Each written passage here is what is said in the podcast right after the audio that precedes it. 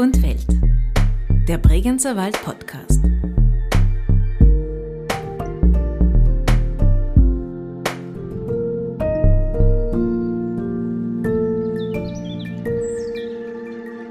Ja, das ist einfach für mich das Gefühl, ein Kind und frei zu sein. Und ich glaube, dass das eine ideale Möglichkeit ist, um Stress abzubauen, um mal dem Alltag zu entkommen, um dem Lärm zu entkommen, um mal mit sich zu sein, um frei zu werden im Kopf und ja, Grenzen auszutesten, aktiv zu sein. Herzlich willkommen zu einer weiteren Folge von Wald und Welt, dem Bregenzer Wald Podcast. Angeblich ist Albert Einstein währenddessen die Relativitätstheorie eingefallen. Ernest Hemingway sagte, dass man auf keinem anderen Weg eine Gegend besser kennenlernt, und John F. Kennedy fand, nichts sei vergleichbar mit dieser Freude.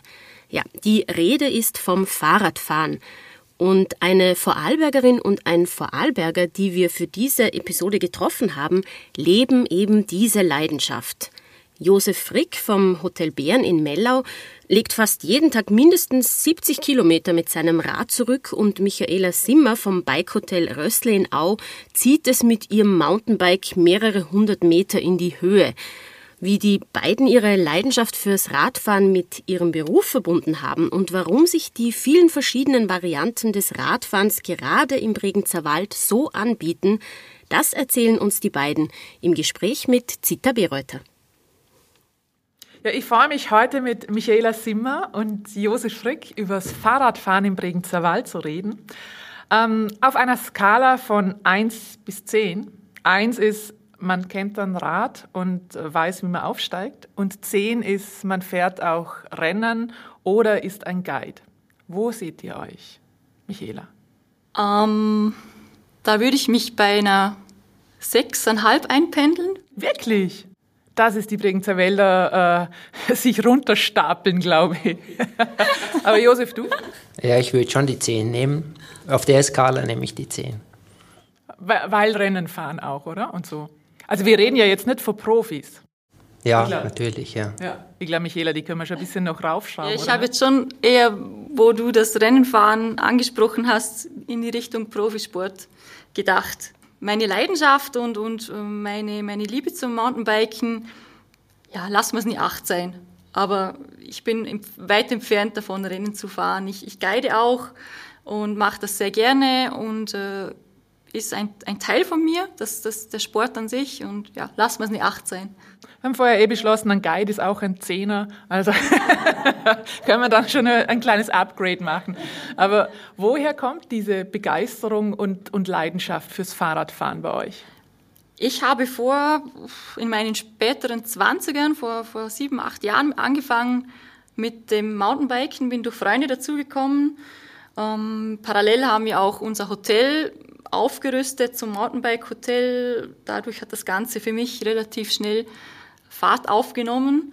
Habe mir dann irgendwann das erste Fully gekauft und eine Initialzündung war wahrscheinlich, als ich meinen, mit einer Freundin meinen ersten Single Trail gefahren bin und gesehen habe, oha, da gibt's noch was anderes als einfach nur steil bergab zu schnaufen und irgendeinen Feldweg runter zu rollen. Magst du vielleicht kurz erklären, was das war oder wie der ausgeschaut hat? Das kann sich nicht jeder darunter was vorstellen. Ja, ein Single Trail ist ein schmaler Weg, der mit Wurzeln, mit Steinen, mit schmalen Kurven, mit unwegsamem Gelände äh, behaftet ist, ähm, auf dem man möglichst elegant versucht runterzufahren. Da kann es auch mal ein bisschen schneller werden.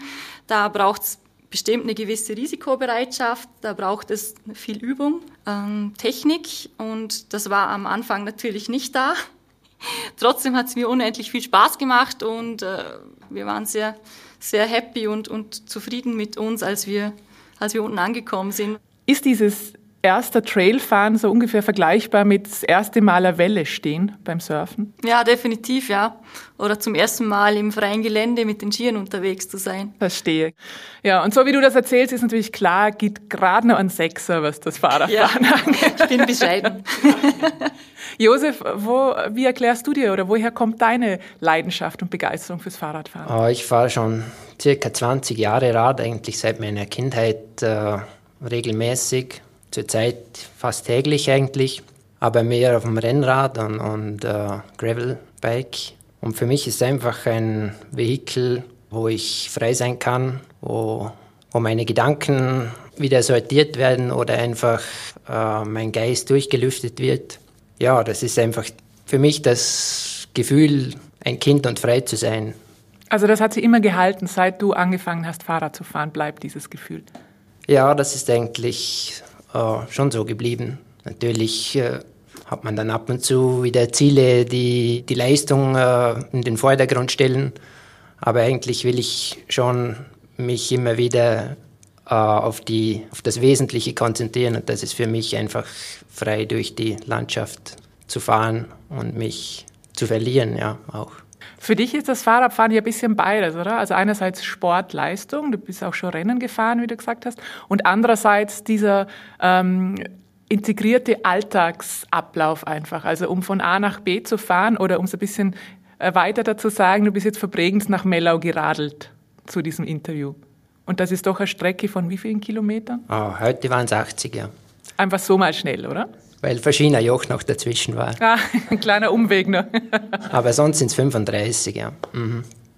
Uh, ja, für mich ist äh, ein Alltagsgerät, aber deswegen verliert es nicht an seinem Reiz oder seiner Schönheit. Es ist emissionsfrei, es, man kann ohne schlechtes Gewissen drauf sitzen und tut sich etwas Gutes. Sehr schön. Fürs Radfahren generell begeistern sich ja immer mehr Menschen. Ähm, wie erklärt ihr euch diesen gegenwärtigen ich nenne es jetzt Hype oder Boom fürs Fahrradfahren? Uh, da hat sicher das E-Bike auch seinen Anteil, denke ich, weil es wen mit weniger Anstrengung verbunden ist. Und uh, ja, man ist vielleicht nicht so eingezwängt in einem öffentlichen Verkehrsmittel. Und wie ich gesagt habe, man während der Bewegung, es gibt ja auch diese, uh, diese Entwicklung hin zu einem gesünderen Lebensstil. Und da ist das Fahrrad sicher ein, ein, äh, ein willkommenes Gerät dazu und es braucht wenig Platz in der Stadt. Man kann, ich weiß nicht, wie viele Fahrräder auf einer Straße unterbringen, wo sonst die Autos sich stauen. Michaela, wie erklärst du nichts? Äh, magst du noch was ergänzen? Wie erklärst du dir diese steigende Begeisterung fürs Fahrradfahren in den letzten Jahren? Also ich glaube generell, dass die, der, der Drang danach, von den Menschen wieder zurück in die Natur zu finden, definitiv da ist. Es ist ähm, zu beobachten, dass generell ein Bewegungsdrang da ist, dass ein Fitnessboom da ist und dass es viele wieder in die Natur zieht, dass das auch sehr individuell geschieht, off the pass eigentlich, also dass man, dass man selber ähm, eigene Grenzen austestet. Das kann man fast überall machen. Da hat jeder eine Reichweite vor der Haustür, wo man das bewerkstelligen kann, sei es mit dem Rennrad oder bei uns jetzt mit dem Mountainbike. Und ich glaube, dass das eine ideale Möglichkeit ist, um Stress abzubauen, um mal dem Alltag zu entkommen, um dem Lärm zu entkommen, um mal mit sich zu sein, um frei zu werden im Kopf und, und ja, Grenzen auszutesten, aktiv zu sein. Das ist meines Erachtens etwas, was der Mountainbikesport, der Radsport an sich liefert und wonach viele, viele Menschen zurzeit suchen. Jetzt, wenn man äh, an den Bregenzer Wald denkt, dann denkt man vielleicht nicht gleich ans Radfahren, wenn man an Sport denkt. Warum ist eurer Meinung nach der Wald eine gute Gegend, um hier Fahrrad zu fahren? Ich denke, es ist unheimlich abwechslungsreich. Man kann von leichten Hügeln im vorderen Bregenzer Wald bis zu wirklichen Alpenpässen im Hochdamberg oder Furka-Joch äh, wunderschöne Strecken fahren. Es gibt wunderschöne Straßen und es gibt auch ruhige Wege, besonders eben im vorderen Bregenzer Wald. Jetzt, wenn ich jetzt vom, vom Rennrad spreche, fürs Mountainbike. Äh, Spricht dann die Michaela nochmal? genau. Also es einfach schön, hier durchzufahren. Es gibt diese alten Bregenzer Wilder Bauernhäuser, es gibt die moderne Architektur. Man kann für alle zwei Kilometer einen Kaffeestopp einlegen. Also ja, ist einfach schön. Michaela Josef hat es jetzt schon angesprochen, es gibt den Vorderwald, es gibt den Mittelwald und es gibt den Hinterwald. Äh, du fährst mehr Mountainbike. Welche dieser Gegenden eignet sich deiner Meinung nach wofür und warum auch? Mhm, also ich bin im hinteren Bregenzer Wald daheim, was sich natürlich fürs Mountainbiken ideal eignet. Da ist das, ähm, wie der Josef gesagt hat, der vordere Bregenzer Wald ist etwas hügeliger, da geht es etwas sachter, gemütlicher. Ähm, Genusstouren sind da natürlich ideal, da kann man es etwas leichter nehmen. Äh, Mittelbregenzer Wald, je weiter man nach hinten ins Tal rückt, wird es etwas schroffer.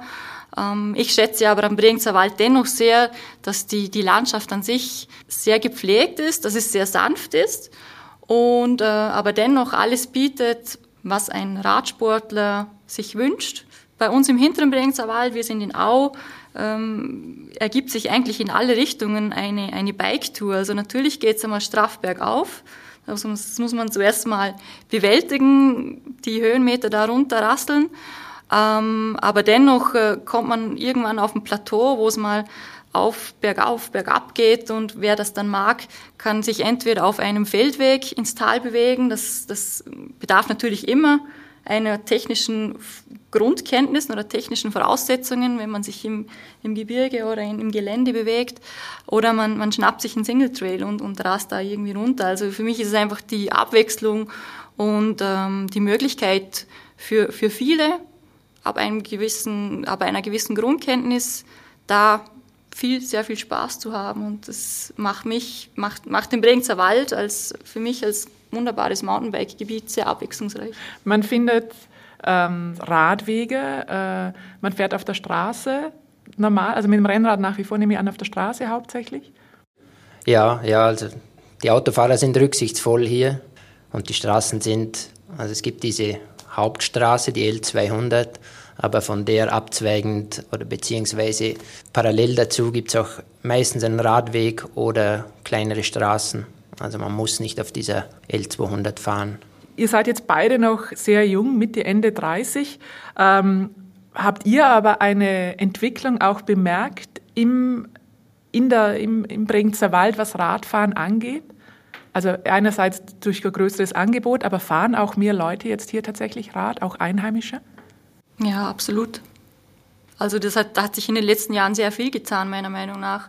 Man, ist immer Rad gefahren natürlich, man nutzt das als Fortbewegungsmittel, aber es hat natürlich schon auch bei uns im Bregenzer Wald einen riesen Hype erfahren, das Radfahren. Natürlich auch durch die E-Bikes, durch das Aufkommen der E-Bikes gibt es ganz vielen Menschen die Möglichkeit, sich, äh, auch Einheimischen, sich im Bregenzer Wald zu bewegen. Wenn man jetzt ins, ein bisschen in die Höhe will, bedarf es natürlich einer gewissen Grundkondition. Wenn man nicht die Zeit, die Muße oder vielleicht durch frühe Verletzungen nicht die Möglichkeit hat, sich diese Grundkondition anzueignen, macht es halt schlussendlich keinen Spaß, mit einem Fahrrad da hochzufahren. Und ein E-Bike eröffnet da natürlich ganz neue, ne, neue Möglichkeiten und das nutzen ganz viele und man sieht, dass da sehr viele daran Spaß haben. Da sind wirklich einige unterwegs jetzt, ja. Bei den E-Bikes scheiden sich ja ein bisschen die Geister. Äh, es war früher eher verpönt bei Sportlern. Auf keinen Fall würden sie mit einem E-Bike irgendwie wohin fahren. Andererseits sind viele Leute jetzt irgendwo. Wie seht ihr das, wenn Leute mit E-Bikes fahren? Oder fahrt ihr selber auch mit E-Bikes? Ah, ich fahre nicht mit E-Bike, aber für mich ist eine äh, absolute Berechtigung, vor allem wenn es ein Auto ersetzt, dann freut es mich natürlich sehr. Und ich finde es auch super, dass äh, viele dadurch wieder zum Radfahren gefunden haben und auch Verständnis aufbringen, dass auf der Straße noch andere Teilnehmer gibt, außer Autofahrer. Durch das fühlt es sich äh, als klassischer Radfahrer auch besser an. Äh, und wenn es ins Gelände geht, da möchte ich jetzt auch niemandem das Recht nehmen, in die, in die Berge zu fahren mit Elektroantrieb. Wie sich das dann von der, von der Menge her äh, einmal entwickelt, kann ich auch nicht abschätzen. Aber momentan sehe ich noch kein Problem. Mit von der Menge her entwickelt meinst du, wie viele Radfahrerinnen und Radfahrer dann sich da auf den Bergen treffen werden? Ja, genau. Die Berge sind immer irgendwie elitär. Es ist immer, es ist ja nicht für jedermann, dass die Menschen auf, auf die Berge können und die höchsten Gipfel erklimmen. Durch das wird es vielleicht etwas demokratisiert, aber die Berge bei uns sind relativ gut erschlossen. Es gibt überall Hütten und Wege die auch mit Traktoren befahrbar sind. Also momentan sehe ich jetzt noch keinen Engpass, dass jetzt zu viel E-Biker in den Bergen wären. Michaela schaut kritisch. nee, bin ich Josis Meinung. Also ich kann das, kann das teilen. Also ich sehe das auch so. Man will da niemand das Recht nehmen, sich in den Bergen aufzuhalten und ich kann gut damit leben, wenn mich ein E-Biker überholt. Ihr habt beide eure Leidenschaft, eure Passion fürs Fahrradfahren in euren Beruf quasi mit integriert oder in euer Hotel mit integriert. Ihr führt beide ein Hotel, das auf Radfahren spezialisiert ist. Also einerseits das Rösslin auf von Michaela, andererseits der Bärenmellau vom Josef. Ähm, warum habt ihr euch für diesen Schwerpunkt entschieden? Wir haben damals, ähm, also ich bin schon Mountainbike gefahren und ich finde es halt echt schön, Menschen mit ins Boot zu holen, die eine ähnliche Leidenschaft teilen. Das muss natürlich dann auch wirtschaftlich Sinn machen und ähm, sich, sich, sein Betrieb mit etwas Speziellem herauszuheben von anderen, ist natürlich etwas, wonach man streben sollte und wonach man strebt. Da merkt man dann vielleicht umso mehr, man hat das Hobby zum Beruf gemacht. Ein Stück weit, ja. Man kann sich mit viel Gleichgesinnten auseinandersetzen und man, man gibt Tipps, Gästentipps, die anreisen, die man selber lebt. Und das merkt natürlich das Gegenüber. Und da entwickelt sich ein, ein schöner Spirit und eine schöne Atmosphäre im Hotel. Das macht natürlich nur einen, einen Teil von unseren Gästen aus. Aber dennoch finde ich es eine, eine sehr angenehme, eine sehr angenehme Atmosphäre, die sich da entwickelt. Weil es gibt ja viele Hotels oder auch schon seit vielen Jahren haben Hotels auch Fahrräder für ihre Gäste. Aber ihr seid da ein paar Schritte weitergegangen. Was macht es denn bei euch aus? Also Josef, warum macht ihr das auch? Und was bietet ihr den Gästen? Also wie Michaela gesagt hat, die, die Atmosphäre finde ich etwas vom Wichtigsten. Ähm, wir haben das Hotel 2015 übernommen und äh, komplett umgebaut äh, modernisiert. Also es ist ein altes Haus von 1870 und haben das äh, ökologisch generalsaniert, meine Frau und ich. Ähm, und äh, die Stimmung, die wir da hineingebracht haben, ist eigentlich eine lockere und legere und das passt auch sehr gut zum, zum Radfahren. Ähm, es gibt Yoga bei uns, es äh, gibt eben die klassischen, also ein eine Werkstattdecke und, und äh, etwas zum die Fahrräder sicher verwahren. Aber was es mir nicht ausmacht, ist schon die Stimmung, ein leckeres Frühstück zu bekommen und am richtigen Platz zu sein. Man kann direkt vor dem Hotel losfahren und, und wieder hier zurückkommen, einen guten Espresso trinken. Ja, was braucht man mehr? Um das geht es eigentlich auch, dass man nicht so viel braucht. Äh, man, man muss nicht große Wellness bieten, wenn ich jeden Tag im Freien verbringe. Dafür ist es auch preislich attraktiver und es gibt natürlich eine Sauna oder, oder eben ein Yoga-Angebot. Michaela, bei euch ist es ja nochmal einen Schritt weiter. Ihr habt eine Fahrradschule quasi, eine Mountainbike-Schule auch integriert. Wie funktioniert das? Wir haben zeitgleich mit diesem, mit unserer Spezialisierung, sage ich jetzt einmal, diese Bikeschule gegründet, haben das im Haus integriert. Das bedeutet, dass wir Guides im Haus haben, die täglich unterwegs sind mit unseren Gästen auf geführten Touren. Die sind in verschiedenen Levels fahrbar, ähm, bieten Techniktrainings an, entwickeln uns natürlich auch da weiter nach dem Bedürfnis von unseren Gästen, sprich, was sich da jetzt die letzten Jahre verändert hat. Da gehen wir mit, mit unserem Angebot, probieren das auch recht vorausschauend in unsere Planung mit einzunehmen und da ja mit diesen Trends einfach mitzugehen. Das ist natürlich ideal, da hast du immer, du hast immer Profis im Haus, du hast immer jemanden im Haus, der jemand etwas genauer erklären kann, der vielleicht einmal ein Fahrrad etwas repariert, der Tourenvorschläge gibt, der Tipps gibt, wenn es um, um Technik-Skills geht, wenn, wenn jemand irgendwas nicht gut funktioniert bei einer Tour und das dann am nächsten Tag umsetzen kann. Und äh, wir treffen uns jeden Tag um 18 Uhr, ist Biker-Stammtisch. Da ist immer ein Guide vor Ort, also einer von den Guides oder ich sind da und da kann jeder kommen, der übers Mountainbiken, über das Radfahren informieren will, bei einer Tour mitfahren will oder irgendwelche Tipps braucht oder der einfach nur erzählen will, was für eine spektakuläre Tour er heute gemacht hat. Also da ist Platz für alles rund ums Radfahren. Man nimmt ja gerne diesen Vergleich, äh, irgendwas ist wie Radfahren, das kann man nicht verlernen. Und es glaubt jeder und jede oft, ich kann ja Fahrrad fahren. Äh, man fragt sich dann aber, muss man da vieles nicht erst noch lernen? Also was muss man eurer Meinung nach auch wirklich lernen oder was lernt man bei so einem Techniktraining oder bei so einem Kurs? Wenn man im Gelände unterwegs ist, dann gibt es natürlich schon einiges zu beachten.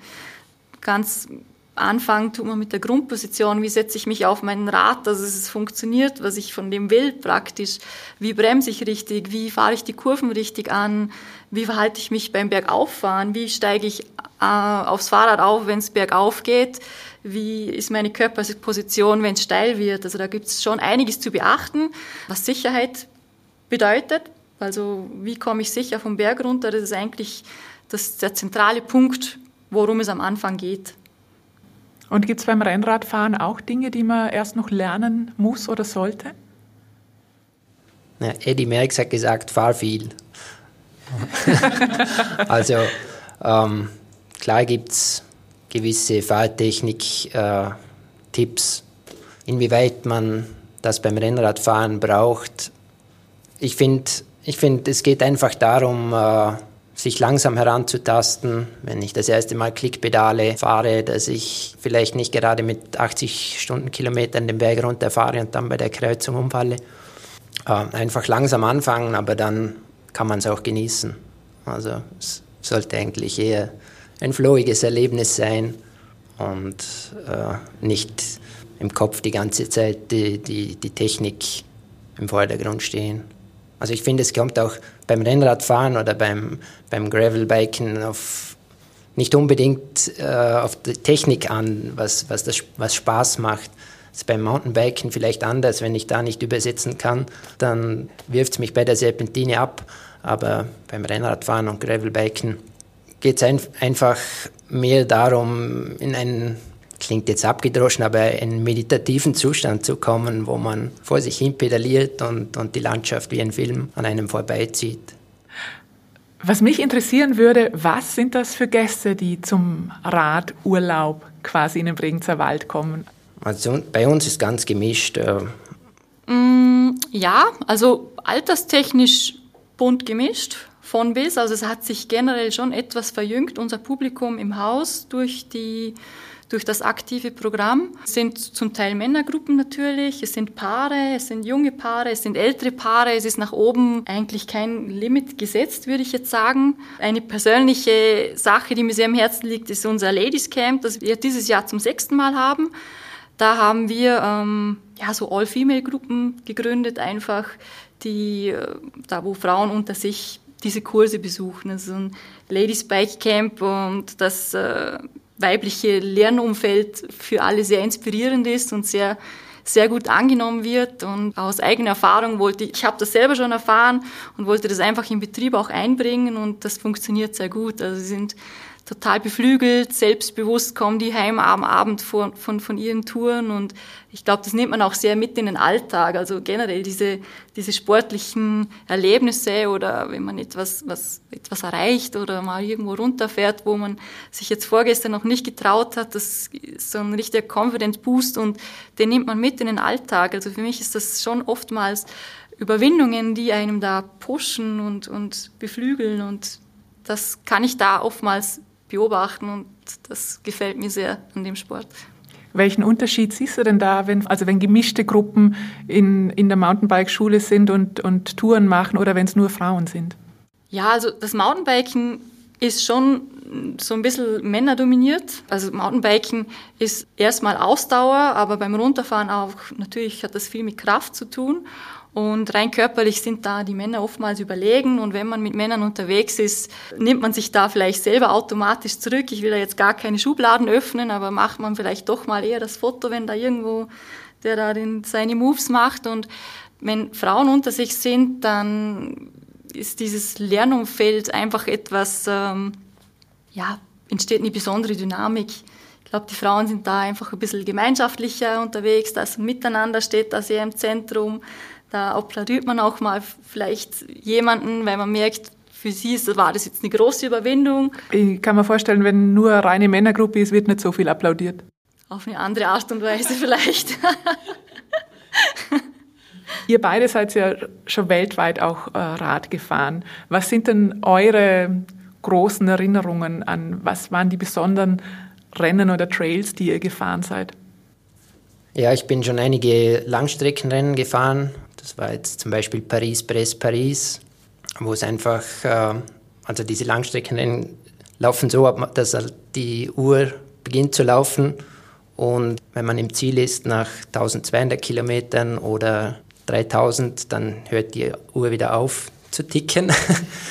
Dazwischen kann man machen, was man möchte. Es gibt halt verschiedene Checkpoints, die man anfahren muss.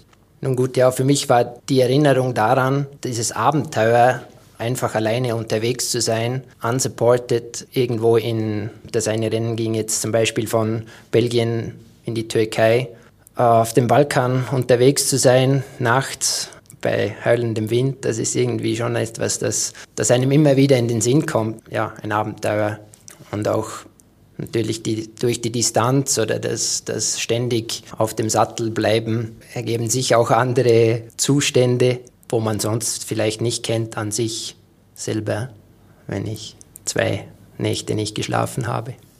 Michaela, an was erinnerst du dich gern?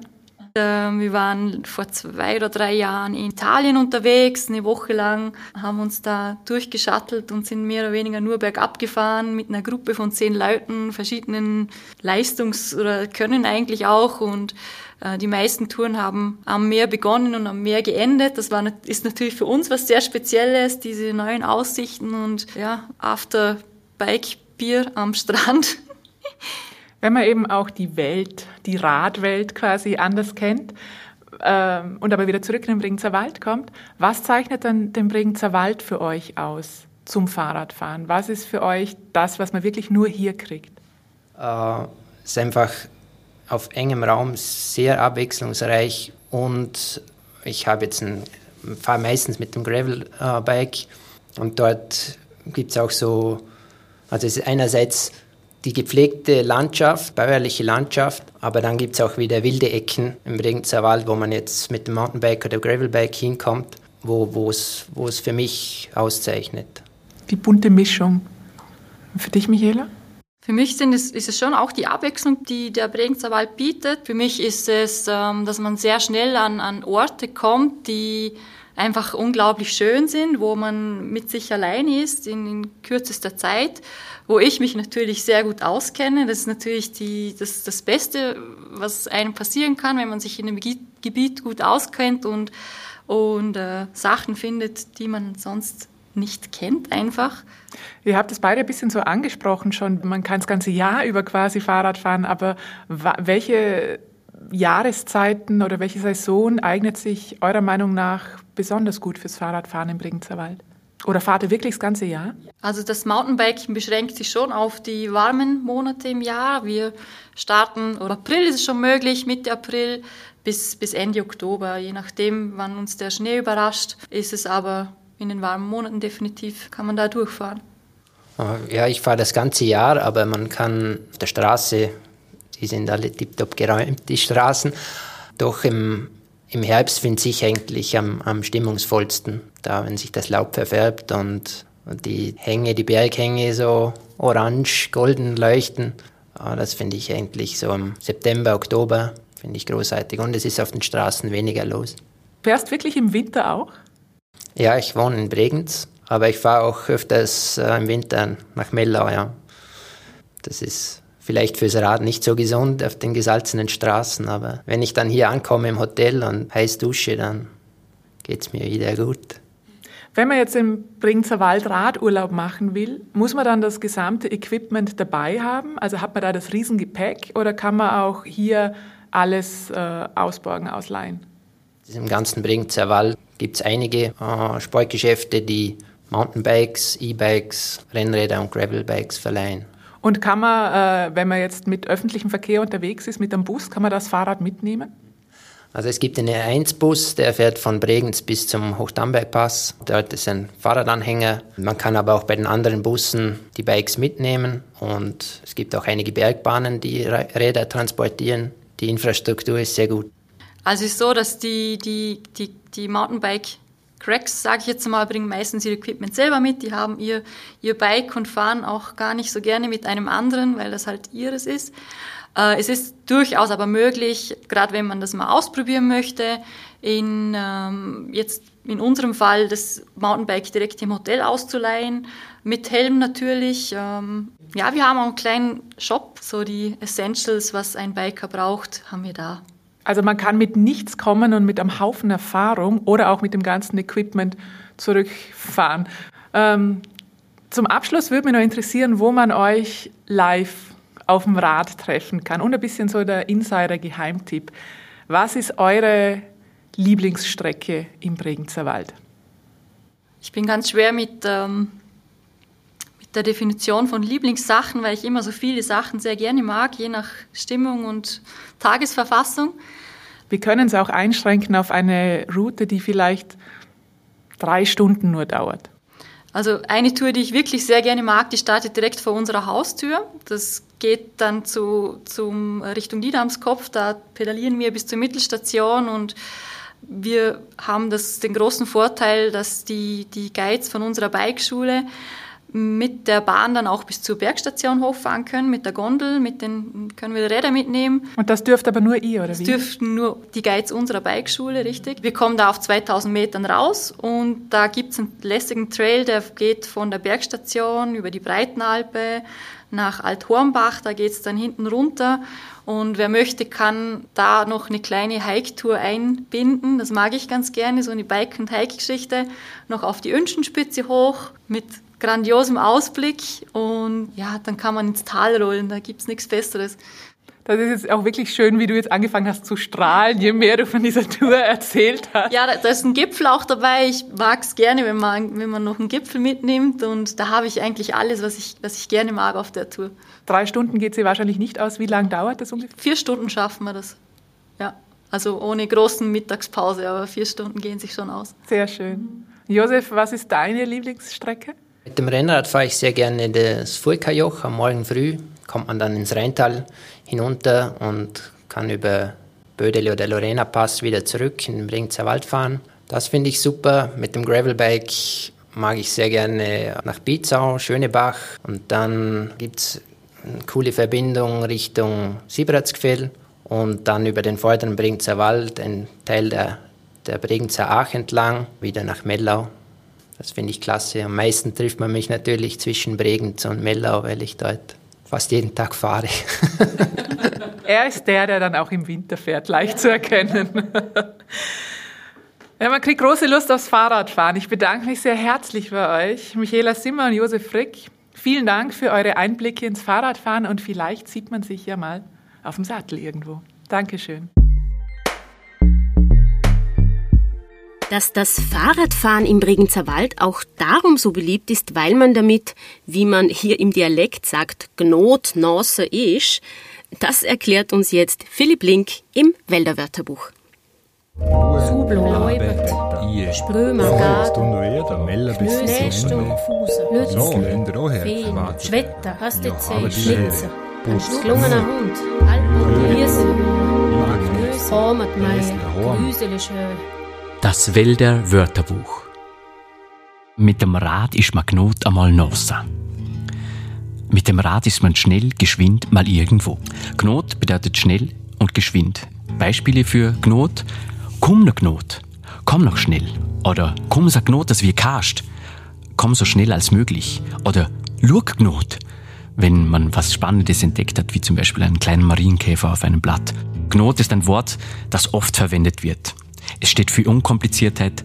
Das macht man Knot, bevor der Feierabend kommt. Bedeutet aber nicht, dass es deswegen ungenau gemacht wird. Es zeigt eher, es wird sich schon noch ausgehen.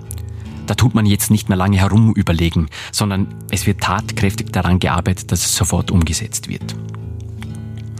Dass etwas Gnot gehen soll, heißt aber auch, dass man keine Zeit zu verlieren hat. Es gibt ja immer was zu tun im Bregenzer Wald. Drum ist das Radfahren äh, auch hier so praktisch, weil man da nicht lang herumtun muss. Man steigt einfach aufs Rad vor der Haustür und ist gnot einmal Nossa. Ist schnell einmal irgendwo.